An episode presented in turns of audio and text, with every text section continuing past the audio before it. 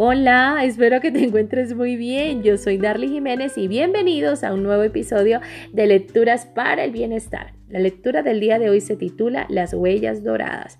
El autor es Jorge Bucay. Dice así, Martín había vivido gran parte de su vida con intensidad y gozo. De alguna manera su intuición lo había guiado cuando su inteligencia fallaba en mostrarle el mejor camino.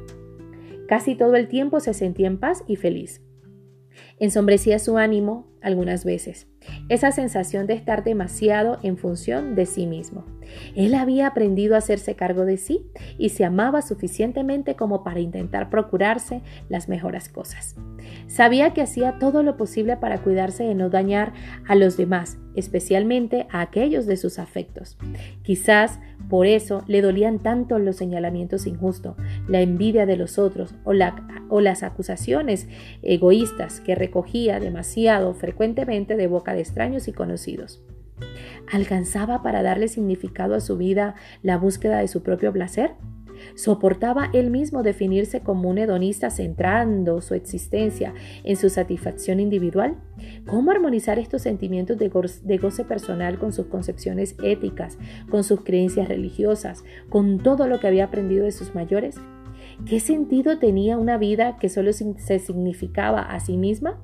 Ese día, más que otros, esos pensamientos lo abrumaron.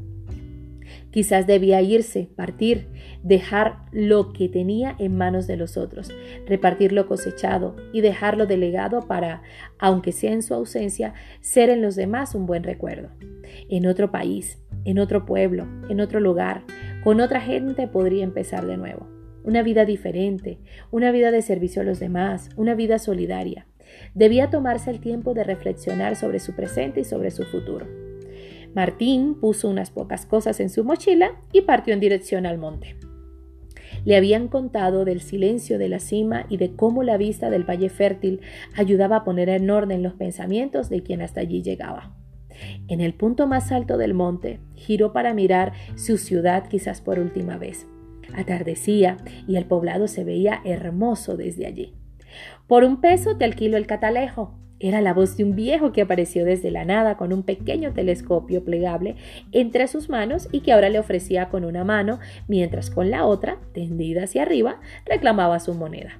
Martín encontró en su bolsillo la moneda buscada y se la dio al viejo, que desplegó el catalejo y se lo alcanzó. Después de un rato de mirar consiguió ubicar su barrio, la plaza y hasta la escuela frente a ella.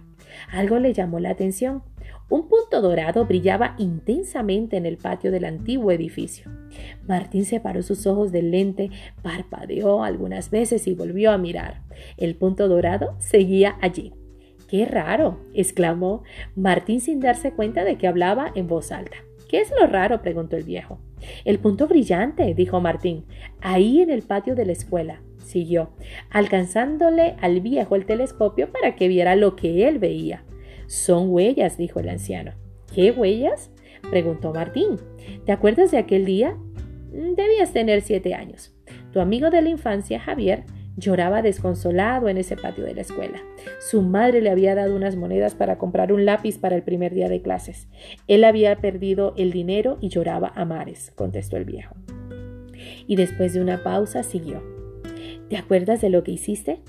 Tenías un lápiz nuevecito que estrenarías ese día. Te arrimaste al portón de entrada y cortaste el lápiz en dos partes iguales. Sacaste punta a la mitad cortada y le diste de nuevo el lápiz a Javier. No me acordaba, dijo Martín. Pero ¿eso qué tiene que ver con el punto brillante? Javier nunca olvidó ese gesto y ese recuerdo se volvió importante en su vida. Y hay acciones en la vida que dejan huellas en la vida de otros, explicó el viejo.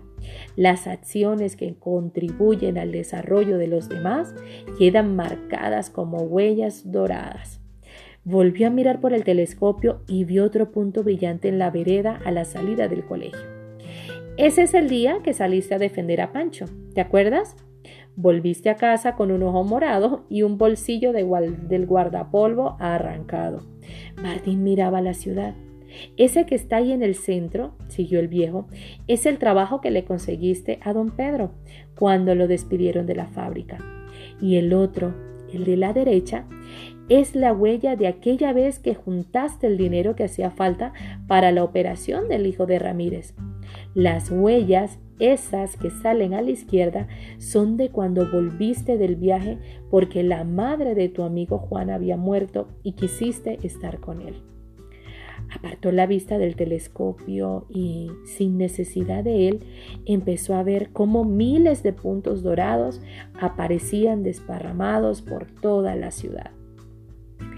Al terminar de ocultarse el sol, todo el pueblo parecía iluminado por sus huellas doradas. Recuerda, escribe cuáles son tus huellas doradas, escribe tus aprendizajes y lo más importante, colócalos en práctica. Un abrazo y hasta un próximo episodio.